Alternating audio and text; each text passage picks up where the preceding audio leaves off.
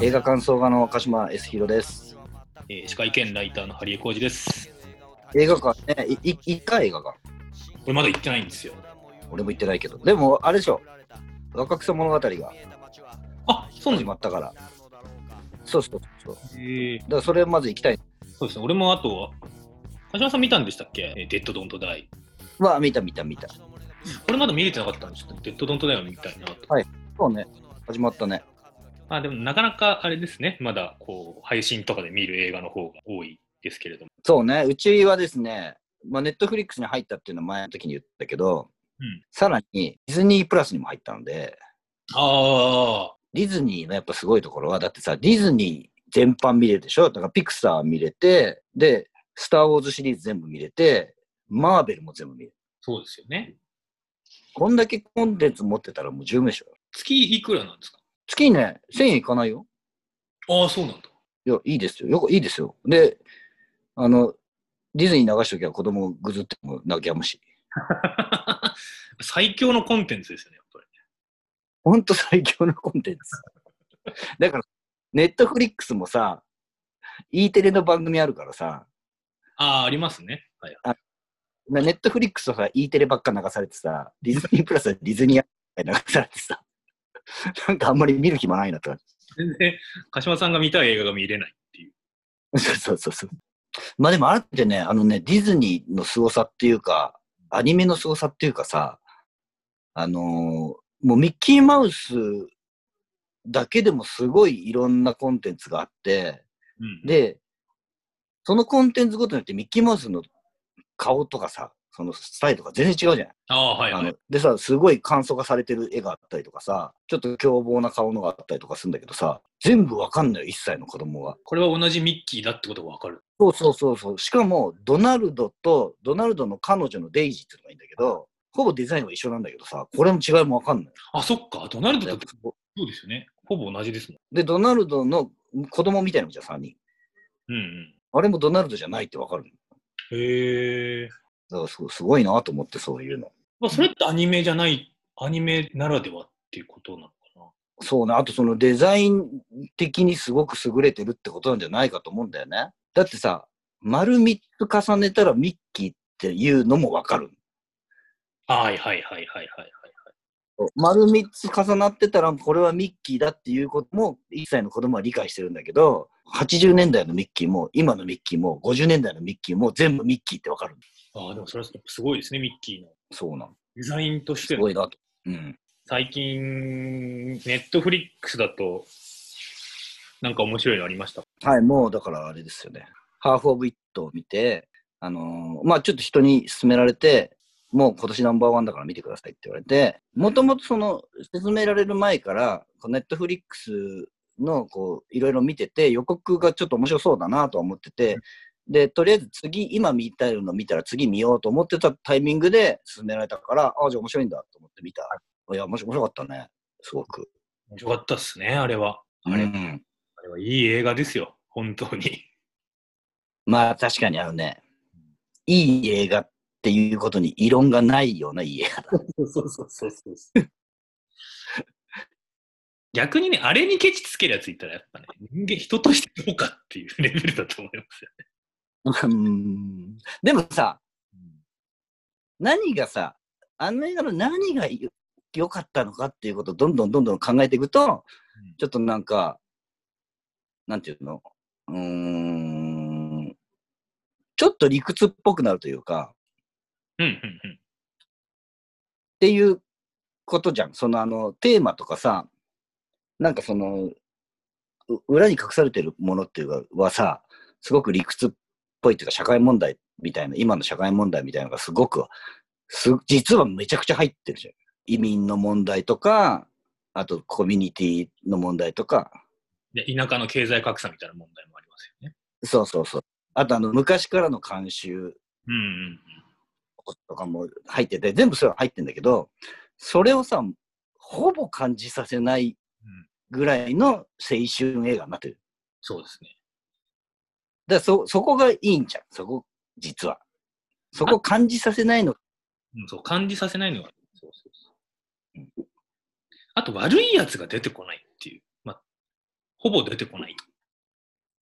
ほぼ出てこないよね。だから、ああいう映画ってさっきの話だと、その、昔からの慣習に従ってる側は悪者になる。うんうん。でも、あの映画だと、まあ、あの、アホではあるけど、この人たちはこの人たちで楽しそうにやってるんだったら、それはそれでいいよねっていう感じにはなってるんですよ。だからさ、なんていうの、俺こう、あの、多分、どっちでもいいじゃんっていう視点がそうそうそうそうそう。常にあるな、あの映画には。まあまあ、まあこう、なんていうの、こっちから見たらあっちは悪いかもしれないし、あっちの考えてることはこっちはわからないかもしれないけど、まあいいじゃん。自分が良ければもういいじゃんっていう感じがあるよね。だから何かを押し付けてる描写がなくて、基本的に。うんうんうん。私たちは進歩的な生き方をしてるんだから、あなたたちもあら進歩的にならなければいけないんだよことを言ってるシーンは、うんラブレターを代筆するあのフットボール部のうん男の子に対して、あんたも少しぐらい本読みなさいよみたいなことを言うシーンがないんですよね。ああ、そうね。知識のありなしとか、考え方のありなしが、があるからいいとか、ないから悪いとかっていうことのがすごい随所にあるなっていう感じがしますよ。そうね。あの、そのさ、ラブレターの代筆を頼みに来るさ、アメフト部の補欠のさ、ポールのさ、がさ、ポールのうちがさ、うん。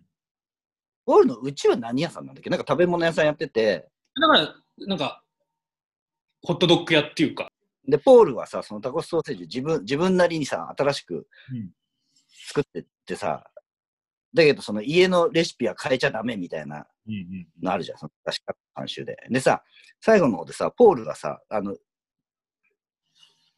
ポールの家族がさ、ポールのことをさ、この子ゲイなんじゃないかって勘違いしてさ、はいはいはいはいはい。で、ポールに、あなたがゲイでも、その、それでも全然変わらず愛してるって言うんだけどさ、じゃあ家のレシピ変えていいっつったら、それは絶対ダメだってんだよ。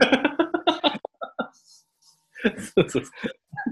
あの、そこに寛容だからといって、そうそうそう先進的ではないっていうか。そうそうそうそう。ああいう、あああいう描き方って面白いな。すごいないよね、今まで。家によって事情は違うよね。だからさ、あの、こ、こ、こっちのことに関しては OK でも、こっちのことはダメっていうのは人によって違うみたいなさ。そう、そういう描き方をされてるから、なんかその、あんまりそういう社会問題として捉えなくても見れるか、すべての基本、根本にはやっぱり人にはそれぞれ事情があるっていう。まあそうだ。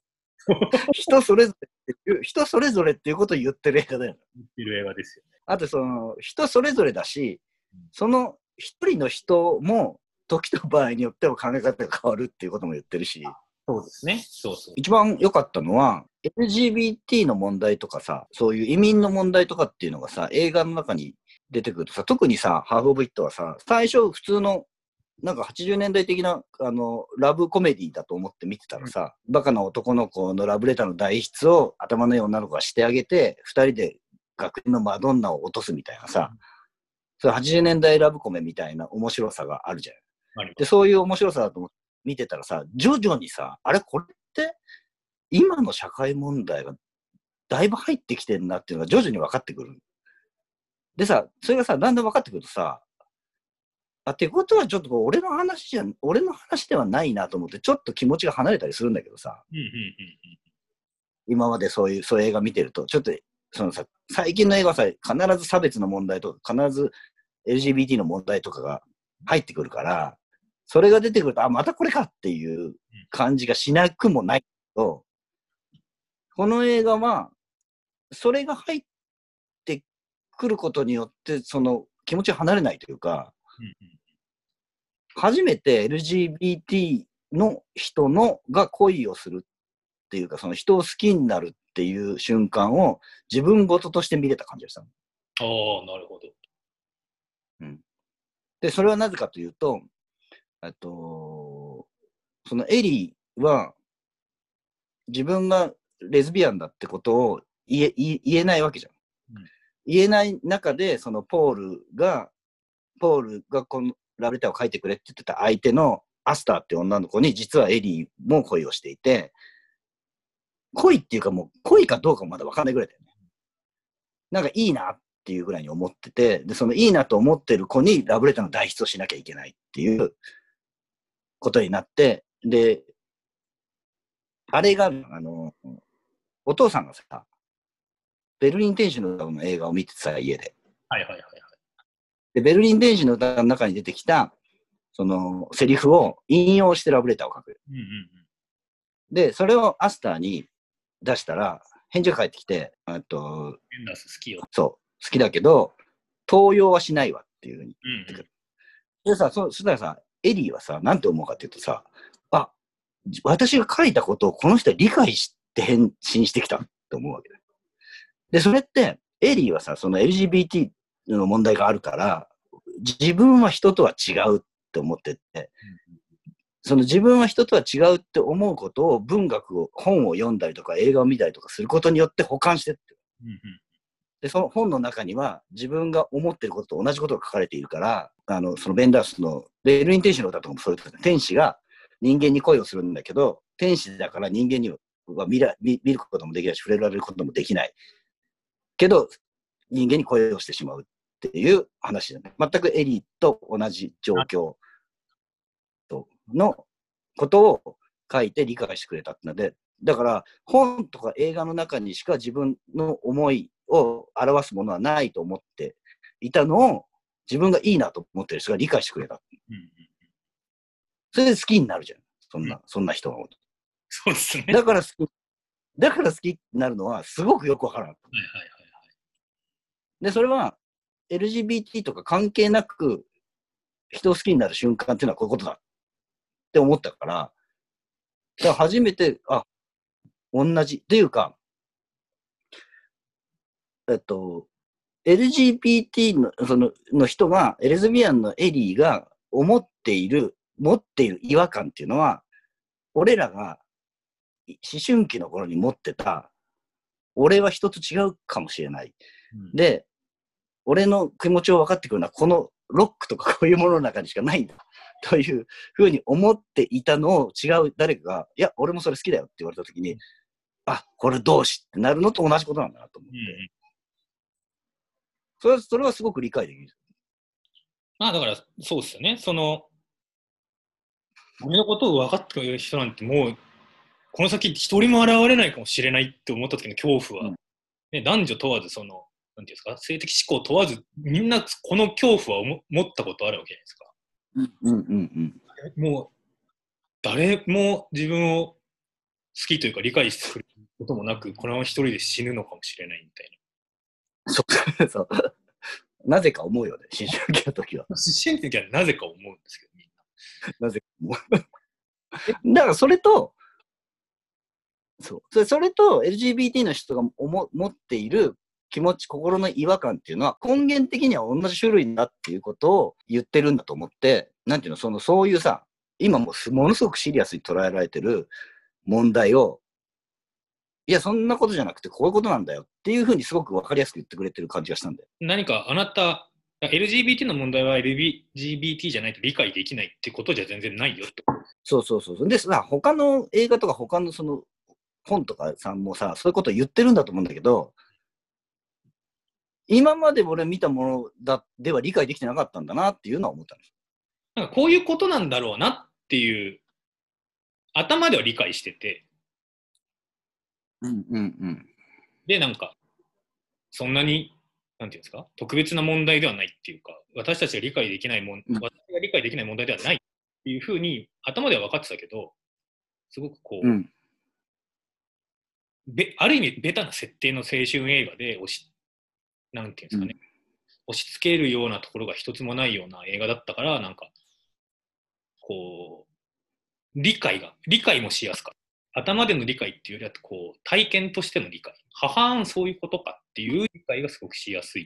でさ、しかもさ、そ、そこが理解できるからいい映画なのかっつったらそういうことじゃないじそうそうそう、それはそう。そういうのを抜ゃん。き単純に、に映画。そう、単純にエリーの、と、あの、参加、ポールとアスターの、アイデン、あ、その3人がアイデンティティを獲得するまでの青春映画だから。普通の青春映画としてすごく面白い。なんかね、俺思ったんですけど、この映画が素晴らしいのって、エンディングでから3人の青春が始まるんですよ。だだからまさしくその、面白いのはこれからっていうことでしょ。あれは、この映画、青春が始まるまでを描いた。自分が、ある意味3人とも抑圧された状態なんですよね、劇中は。うん。でそ、誰に押し付けられているというわけでもないんだけど、なんとなく3人とも抑圧されて遠慮して生きてるんですけど、うんうんうん。で、映画がある、まあ2時間弱ぐらいの映画の中で、私のことは私で決めていいんだ。私はもしかしたら何者だにだってなれるかもしれないっていうふうに3人が解放されて、面白いのはこれからっつって終わるっていう。こそうそうそう。だから、面白いのはこれからだし、イコール辛いことがあるのもこれからなんだけど、それがまだこの段階では分かっていないっていう状態。でこっからスタートっていう状態に、だから、まあ、だからアイデンティティを得たんだよね、3人が一人一人ね。そうですね。お俺はこうだ、私はこうだっていうことを得るまでの話。それは、でもさ、普通の、普通の青春映画なんだよ。うん、うん。いわゆる、いわゆる、その青春映画の体なのよ。なんだけど、その裏にそういう今、現代的な問題が隠されていて、それが全然前面に出てこないので、出てこなくて、それがさ、なんでそういうものが隠されているのかっていうのが分かるのは、その、引用なんだよね。引用だらけじゃない、この映画。はいはいはい、そうですね。でその引用先の、引用しているものを知ると、あ、こういうことを言ってるんだっていうのが分かるようになってて、それが分からなくても普通に面白いし、分かるとよりなんか、あ、こういうことかっていうのが分かる構造になってるから、調べてもまた面白いんだよね。なるほどね。ミミッドサマー並みの深読み映画。ミッドサマー並みのね、でもさ、ミッドサマーとさ、またこれ同じような話だったよねで。すか、これは。いや、でもそうじゃないかなと思うんだけど、その、エリーがだからアイデンティティをさ、自分のアイデンティティををつかむまでの話でしょ？抑圧されてた、抑圧されてたと思ってた自分が、そう。こう、いろいることにより、でも、エリーは自発的に周囲の助けもありながら自発的にアイデンティティを獲得。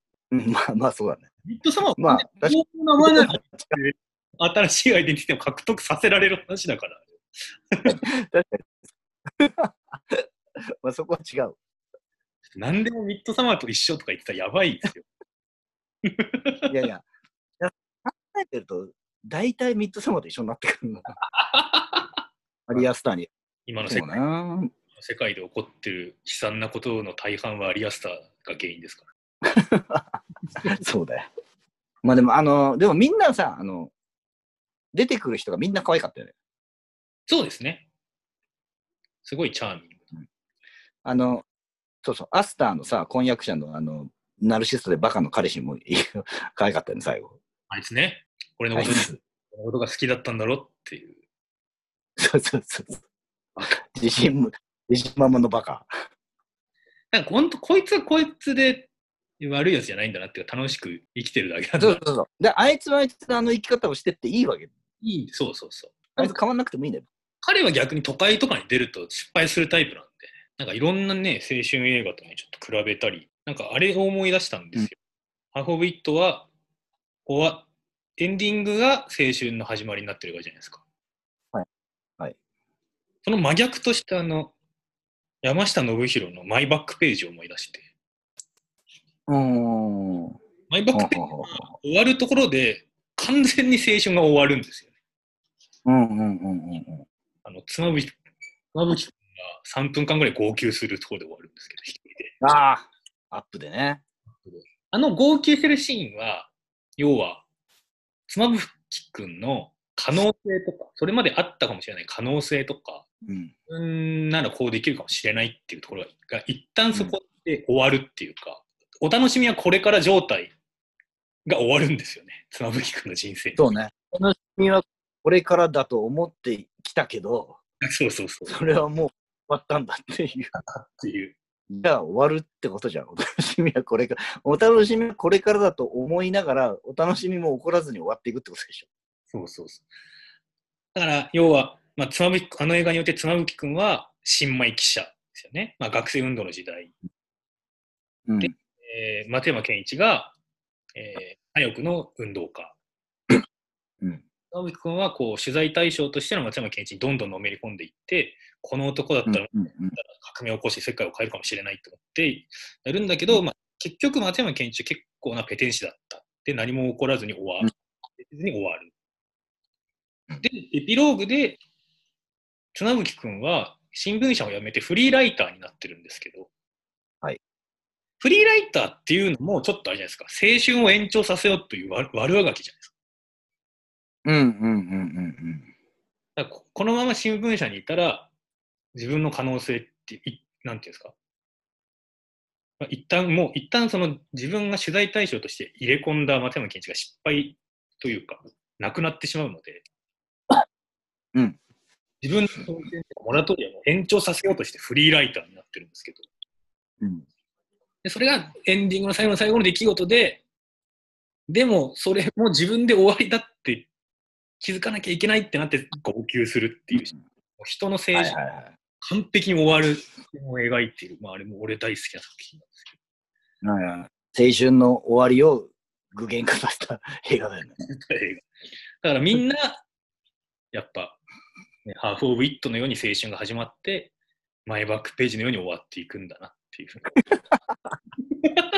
かに。2作連続すごいいいと思いますけだから、そうね。でもさ、その、多分人は、その、これから何か面白いことがあるかもしれないというのを常に次のフェーズ、次のフェーズって言って思っていっていかないと生きていけないわけじゃん。ど。そうですね。だから、あのー、妻夫木君はあそこで一旦第一フェーズが終わったけど、次の第二フェーズでまた何か面白いことがあるかもしれないって思って生きていくわけだよね。で人間はそうやって、そういうことを繰り返していかないと生きていけないってこと。まあ、青春っていうものは終わるかもしれないけど、別にそのそこで死ぬわけじゃない。こん違う戦い方をしながら生きていくんだなっていう感じ。横道世之助とかも思い出しましたよ。うんうんうんうんうん。いい青春映画。俺の中だと、あれかも。ハーフ・オブ・イット、横道世之助、マイバックページっていう順番で人生が動いていくような感じがします。まあ、年齢的にもそうかもしれない。で、的にもそう。でもさ、俺もさ、なんていうの、すごいハーフ・オブ・イットって、もう見てて、日本の青春映画すごい思い出すなと思ってて、割と日本の80年代の青春映画に近い感覚があるなと思ってたの。はいで、そしたら、あの、監督の、あの、確か台湾出身の女性監督なんだけど、年齢が一緒なの、俺。あ、そうなんですね。へえ。1970で、だから多分年齢的なものかな。で、で、ほとんど、あの、ハーフ・オブ・イットの話って監督の実体験なんだって、ほぼ。うーん。監督の実体験、でもさ、あの、あのハーフ・オブ・イットの話自体は、その、えっと、自分が人とは違うという思いを抱えたまんま、えっと、知り合いのラブレターを代自分の好きな人にだ代筆のラブレターを書くっていうのは、さあ、あの、シェラウンド・ベルジュラックってフランスの戯曲のはと全く同じなんだよ。だから自分の体験をそれに重ねて作ってるみたいなもん感じなんだってさ。監督の体験では、さ最後こう分かり合えずに3人バラバラになっちゃう。うんうんうんうん。ああ、なるほどね。じゃあ、あれがもしビエンドを迎えていたらみたいな監督の願望も。そうそうそう。自分の体験をハッピーエンドとして描いてる。鹿島さんと同い年で台湾、え、台湾である程度大きくなるまで行ったんですか？うーん、そこまで詳しくは分からないけど、た台湾出身、もしかすると台湾籍のアメリカ人かもしれない。ってことです、多分。その、そのなんていうの、い移民みたいなことも一緒だってことだと思うから。でも、あれかもしれないですね。中学生ぐらいまで台湾にいたんだったら、日本の映画とか見てるかもしれないですね。台湾だったら。そうね。で、その多分さ、80年、70年代とか80年代の日本の映画って多分世界に行ってるから、多分見てる可能性はあるよね。だから割と、こう、だから今まで見てたアメリカのそのステレオタイプの青春映画とはまたちょっと違う感じだよね。あれじゃないですか、アメリカの青春映画って、まあ、アメリカに限らずですけど、スクールカーストの対立、アメリカのスクールカーストと日本のカスクールカーストって微妙にやっぱシステムが違うから、うん。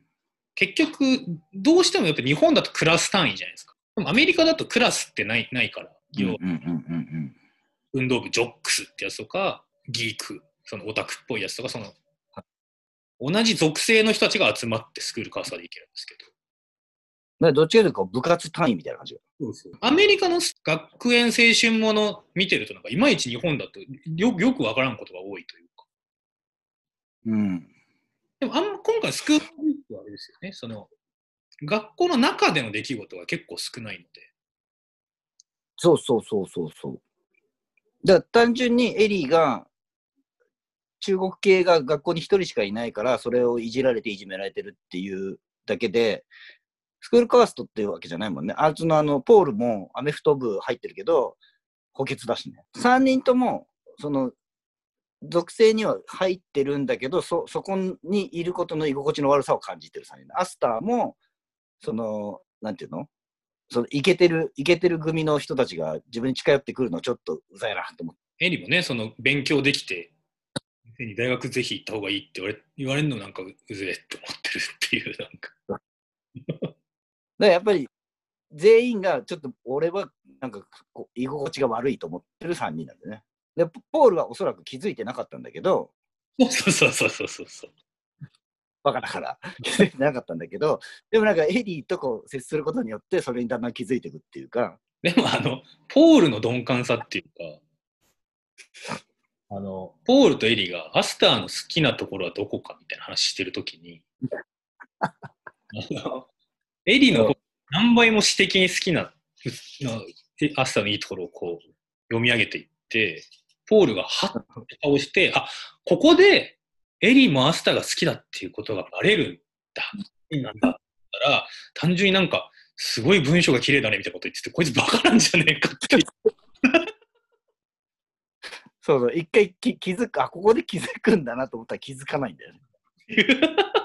でもね、これもすごいポール、いいシーンですけポールいいあの鈍感さはいいです。だってポール最初のさ、そのさ、エリーにさ、ラブレターの代筆を頼みに来るときに、自分で書いたラブレターをまずエリーに見せるじゃん。あれの、なんていうの？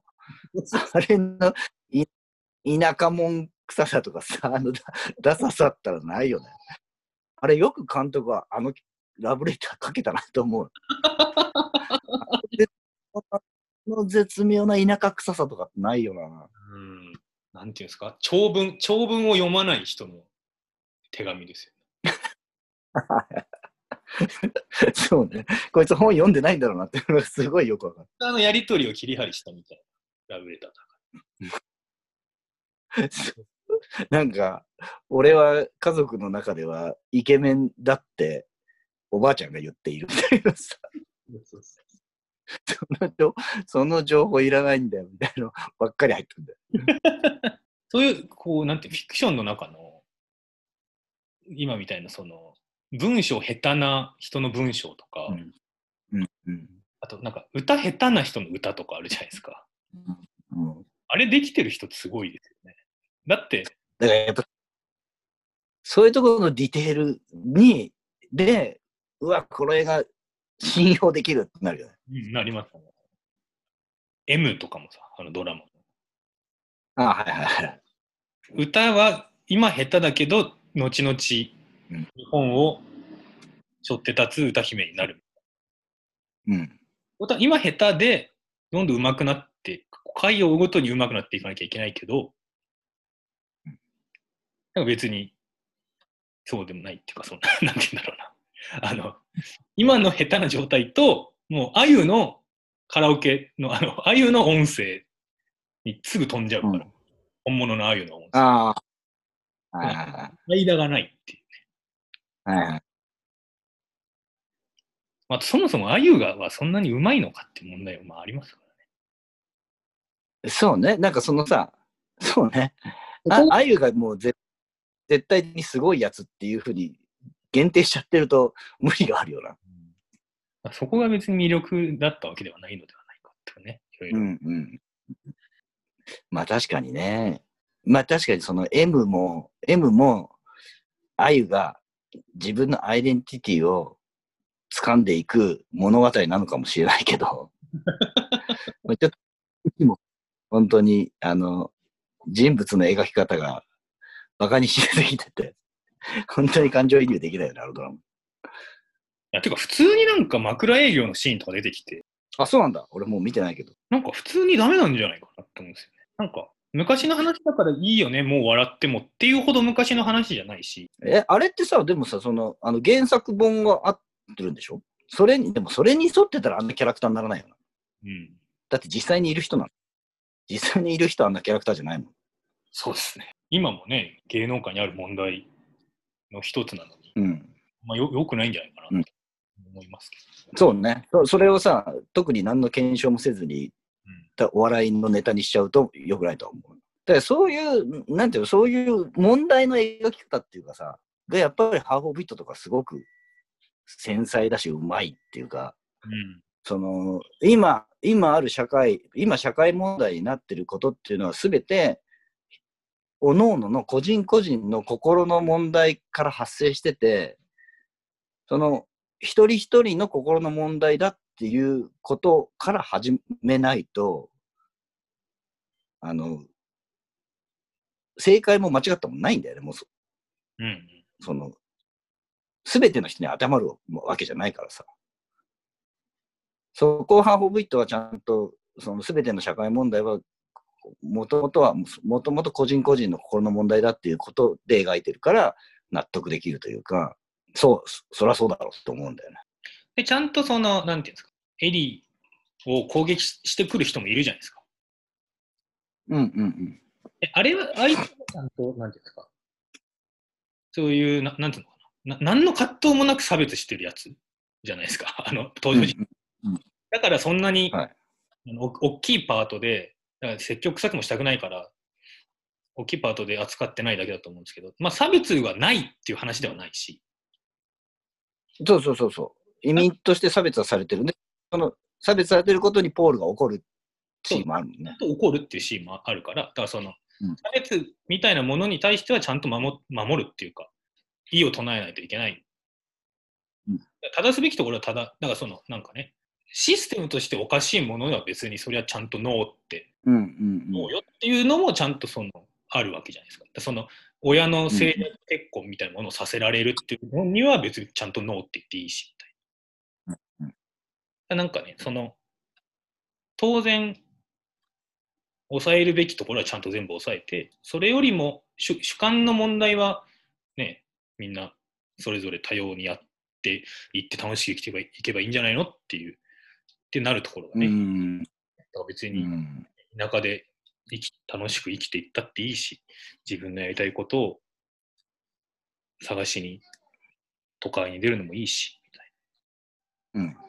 そうね。で、それを、おのおのが自分で決めるっていうことだよね。じ自分で決められる世の中がいいってことだよね。アスターのさ、あの、その言い名付けのさ、あのナルシストの彼もさ、ナルシストの彼が、その、あの、エリーが文化祭みたいなのでさ、な。うんうん。のがギター弾き語りした時にさ、あの子セクシーだよねって言うんだよね。そうそう。それまでさ、みんな、みんながバカにしてたのを言う、言うじゃん。だからあいつはあいつでさ、あいつの考えで生きてんだよ。そうそうそうそうそう。むしろあれ聞いてセクシーだなって思うぐらいだから、あいつ実はセンスいい可能性があるっていう。だからそういうところのセンスはあるんだけど、みたいな。あいつなんかもう、自分で気づかずに分かっちゃってるところなんだよ。そうですね。そうですね。でもおそらく今後間違いなくなんだかんだ幸せに生きていくのはあいつだろうなって感じですよ。うん、多分そう。すごく強いからね。おお俺、俺は俺が楽しいけりゃいいんだよっていうのを、あの、具体的にやってるのはあいつだけだから。そうそうそうそだからそう、すべてのことにこれは正解、これは間違いって言ってないのが良さでもあるっちゃあるよな。あのさ、ポールがさ、うんアスターにさ、キスしたっていう風に聞くじゃん、エリーが。はいはいはい。エリーがさ、そしたらさ、え、相相手の意思は確認したの？ってき言うじゃん。で、したらさ、ポールがさ、いや、それは表情から察するもんだよっていう。いや、これはさ、確実にさ、それは間違いだよっていうことを言ってると思うんだけど、最後にさ、あの、エリーはさ、アスターの気持ちを確認、意思を確認せずにキスするじゃん。そうですね。で、あれは、なんだろう。間違いかもしれないけど、こういうこともあるっていうことも言ってるというか、そのすべ、すべ、すべてが一つの、この枠には入らないっていうことでもあるのかなと思うしね。恋愛っていうもの自体が結構バグっぽいじゃないですか。その、うん。論理的じゃないものだから。うん、うん、うん。だ常に正しく生きていこうと思うと、こうなん正したん？常に正しく生きていくっていうことと、恋愛、熱い恋愛をするってことはかなり矛盾してくるじゃないですか。まあ、そう、そうなんだよな。そこがだから難しい難しい。ところで。だからせめて誠実でいるっていうことぐらいしかできないですそうね。まあだから間違った、間違ったって思ったら間違ってましたっていうふうに言うってことだよね。それしかないっちゃそれしかない。よ。でもあれですね、コロナまあ、恋愛映画とかどうなるんですかね？だからもう作ろうと思ってるんじゃないの？コロナ禍の中で接触した、濃厚接触しちゃいけないっていう中での恋愛。キスシーンとかね、あ、もうそれはもう何？物理的な撮影のこと？撮影もそうですし、その、テーマとしてもそうだし、うんうんうん単純にキスシーンだけでもさ、だいぶ変わってきますよね。意味合いが。そうね。いや、だからコロナ、今回のコロナのさ、本当にすごいとこってさ、すべての人間の生き方の価値観がどっかしら変わってくるんだよ。うん。だからもう多分、コロナ以前の価値観ともう今の価値観って、コロナ以前の考え方でできることってほぼ何もないような気がする。そうですね。だから、なんか、無理やりにでも、なんか人間がアップデートさせられてってる感はあるよね。だからそういう、多分ハーフオブビットが今の、このタイミングで、割と絶賛されてるのって、そういうコロナ以後の価値観で見ても、納得できるっていうか、うなずけるところがあるんじゃないかなと思うよ。なんかベタベタした関係性もあんまないじゃないですか。出てこないし。うんまあ、ね、コロナ以降変わるものがあって、でもまあ変わらないものもあるとして、変わらないものについて描かれてる率がハーフ・オブ・イットは結構高かったんじゃないですかね。ああ、それはそうかもね。確かにね。あの、ポールが、さ、ポールがエリーのにキスしようとする場面があるじゃん。はいはいはいはいはい。あれもさ、なんかあの、あの手の、ポール、ポール的なあの手の童貞野郎が、は絶対にしてしまうことだと思う けどさ、もうあれもすごくよくわかる。だからさ、でさ、ポールの気持ちもわかるし、エリーの気持ちもわかるんだよな。うんいやいやいやいやいやって。お前分かってねえのかよ。お前分かってねえのかよって気分、気持ちだよね。そうでもさ、友達としてはさ、友達としてはすごく大切だからさ。うんで、多分、ポールも、アスターよりもエリーのこと好きになったとかではなく、そ友達の延長線上としてエリーのことがすごく愛おしくなったってことじゃう。あれ？この雰囲気はもしや、ん。だからそう、だから察したんだよできる？ね。間違えあんな、あんなラブレター書くやつにそんな雰囲気が察知できるわけないんだから。た。まあそうなんそうなんです。だから間違えちゃったの。本当10代の男子なんてね、本当何も、何もわからない。うんそうなんだよな。からもう本当、ポールは本当恋愛においてはもう全てにおいてダメなんだけど、いいやつなんだよね。だからその、いい、誠実な男なんですよ、基本的にはね。誠実なんだよね。あの、エリーのお父さんとも良かったもんね。最高ですよ。そうそうそ口下手な男たちが料理でつながるっていう、なんかこう。しかもさ、今か考えてみると、あの、エリのお父さんは、要は、中国っていう、う。うん。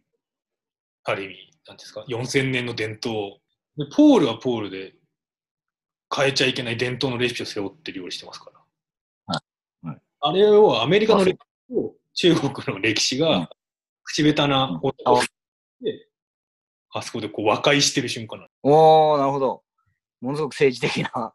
政治的な政治的っていうかね。うんああれがあるから、要はお父さんは、ポールが、お父、エリに、エリは大学行ってもお父さん大丈夫だよっていうのは割とあれがあるかも,、しれないですよね。うん、うんなるほどね。エリーのお父さんはエリーがさ、レズビアン気づいてないのかあれはどうなんでしょうね。気づいてないかもね。ちょっと微妙なところだよね、あれ。だってエリー自体がね、うんそれまでああ、そうか。エリー自体がまだ本当にそうなの疑問なとこだ。うんまあだから朝にキスしたラストシーンでまあ確信に変わってるところではあると思うんですけど。でもさ、それがさ、レズビアンかどうか、自分がレズビアンかどうかというよりは、アスターのことは好きだなっていうことが確信に変わったぐらいでしょ。あまあそれはそうですね。で、もしかしたら今後男の人を好きになるかこともあるかもしれないし。だからそ、そ、全部が全てがそういうふうに曖昧で、その、革新的な答えが一個も出ないから、最初にエリーの、あの、イントロのところのエリーのナレーションが、これは恋愛の物語でも成長の物語でもないっていうんだよね。何一つ何かがなされる話ではないっていうんだよ。で、ま、ままさしくそういうな、何も解決されないし、何の答えも出ないで終わっていくんだけど、なんだろう、な、ななんだろうね、な、何、何、何かは確実に見てる人の何かが確実に変わるっていうかさ。まあだから何に何も解決してないし何も起こってないってことは今後こうなるかもしれないしああなるかもしれないって可能性しかん、めちゃくちゃあるっていうことですからね。うん。うん、そうだね。まあ未来、未来があるってことだ。うんまあ面白いのはこれからなのは間違いないけど、あの瞬間が一番面白かったって過去を振り返るとそう、もう思える。そうそうそう。バンドもやっぱ組み立てが一番面白いですからね。そうだね。まあもっと細かく言えば曲もさ、最初にあのスタジオに持ってった時が一番いいよ。まあなんなんて言うんだろうな、そのず10年以上やってても全然面白いんですけど、なんかお面白いななんかうんキラキラ度みたいな、一番最初の方があります、ね。はいえ、そのキラキラ度ってさ、自分たちでやってる時に気づいてるもの？いや気づいてない。やっぱ振り返るとってこと？そうだよね。だからもうすべてのキラキラ度は振り返らないとわからない。キラキラしてる時はキラキラししてる、ないもんな。自分の心の中は。俺たちキラキラしてんなと思ってる時点であんまキラキラしてないんですよ。キ ラそうね。キラしないから。そうそう。どっちかっていうとな、くすぶってる時が一番キラキラしてるから、実際は。そうそう。だから可能性があるってことは成し遂げてないから、一つも。うんうんうん。そうで、しかもさ、可能性があの時はあったんだって分かるのは過去になってからだからね。そうですね。で可能性が狭まったんですよね。狭まった時にあったんだなって思うから、あの時だったんだと思いますよね。そうね。まあそういう意味では、割と残酷、残酷な話でもあるんだけど、うん。その残酷さみたいのを全部うまいことオブラードにくるん、オブラードにくるんでというか、その残酷さって、残酷と思えば残酷だけど、うん。普通にみんなし体験してきてることじゃんっていう言い方だよね、あの映画は。だことさらね、悲しいことでも楽しいことでもない、普通のことでも、うんそうそうそうそう。普通の人一人一人の人生には必ずあることっていうか、必ずみんなが体験することだから、わかわからないなんてことはないでしょ。なんかみんなこういう感じのこともあるし、それって悪いことじゃないよね、みたいうん、うん、うん、うん、うんだから、あれを見ると、あれ、だからその、ねみんなが心当たりのある青春というものは悪いことじゃなかったんだなというような気持ちになるんじゃないですか。うん。ああ、そうね。まあ、だからもうもっと言えば、もう生きるってそんな悪いことじゃないよねっていう、まあ、ことなんだろうな。そう言っちゃうと、まあ、ちょっとチープな感うん。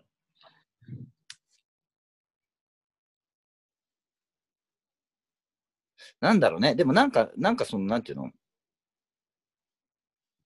だから、見る人によっても、あれをさ、本当に80年代のさ、普通のラブコメみたいにしてさ、な見方を見して見てる人もいて、いると思うし、その見方もすごくいいなと思うんだよね。そういう見方ができるってすごくいいな。だからそのポールとかさ、あの、アスターの彼氏みたいなさ、見方をさ、して、めちゃくちゃ面白かったって言ってる人もいいそうじゃない？あの映画って。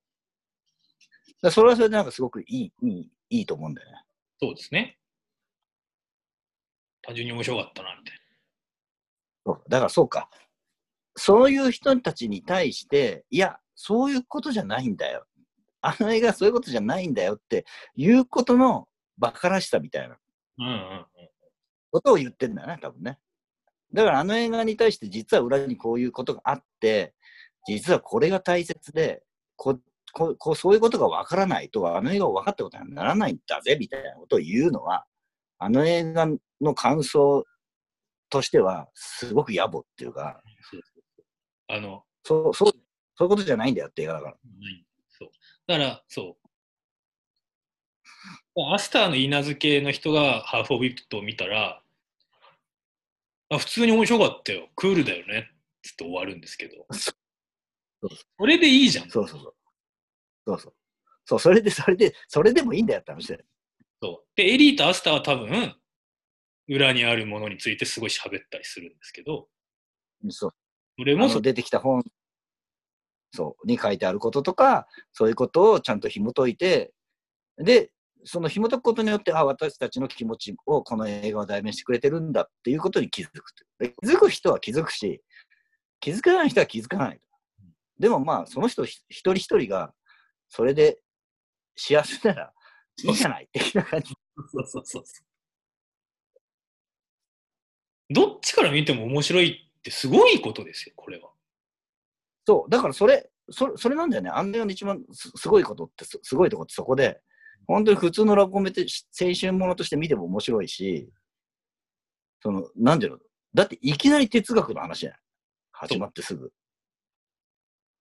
そういう哲学的な、だから哲学的な話でさ、ずっと哲学的な話で、いろんな作品のいろんな本とかいろんな映画から引用されまくってんだけど、全くそうじゃない見方もできるうん。っていうさ、まさにさ、その、アスターの彼氏とかポールみたいな人が見ても面白いし、エリーとかアスターみたいな人が見ても面白いっていう、っていうところだなやっぱりですよね。さっきの話に戻りますけど、エリーとかアスターの視点も作中に入ってるし、ポールとかアスターの言い名付けの視点もその劇中に入ってるですよね。だから両方とも、両方とも両方悪者に全くなってないっていうそうね。どっね。ち、どっちのいいいいじゃんってことだよね。差別してるやつだけ怒られるってい う。あのね、あのエリーの、あの、ピアノの弦切っと切ってたやつだよね。ああいつらだけが悪いやつだないや、差別だけが悪いっていう。そうそう。ああ、確かに差別の行為そのものだけが悪いってことだ。そう、差別はその、あれですから。あの、人の生き方云々の話じゃなくないから、やめろっていう。そう。確かそうですね。いや、なんか話したらすげえいい、よさらにいい映画だなって感じてきたな。いや、ほんとにな、多分何回も見ても多分面白いと思うんだよね。そうですね。また見ようかそう。なんかさ、たまにあるけどさ、な。なんかその、ずっと、そのソフトをさ、所持しててさ、あ、あのシーンだけ見たいみたいな映画ってたまにあるけどさ、そういう感じの映画だよね。うんうんうん。あ、あそこ、あそこの部分だけもう一回見ようみたいな。だみたいな見方をしても全然見れるっていうか。それだと俺、もしかしたらそのポールとエリのお父さんが料理してるシーンが一番好きかもしれない。あー、俺ね、話してたらね、今ね、なぜか一番見たいのは、あの、エリーが自販機でヤクルトめっちゃ買ってるとこが一番見たくなってきた。ただのね、ただのヤクルトを。じゃ持って帰ろうとしていたらめっちゃ持って帰ろうとして昨日とは違う明後日が見えてきてとても良い気分で眠ることができた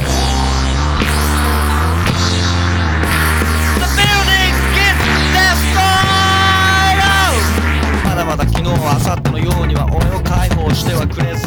死ぬまでに一度は宇宙旅行にも行ってみたいと思ったりもする。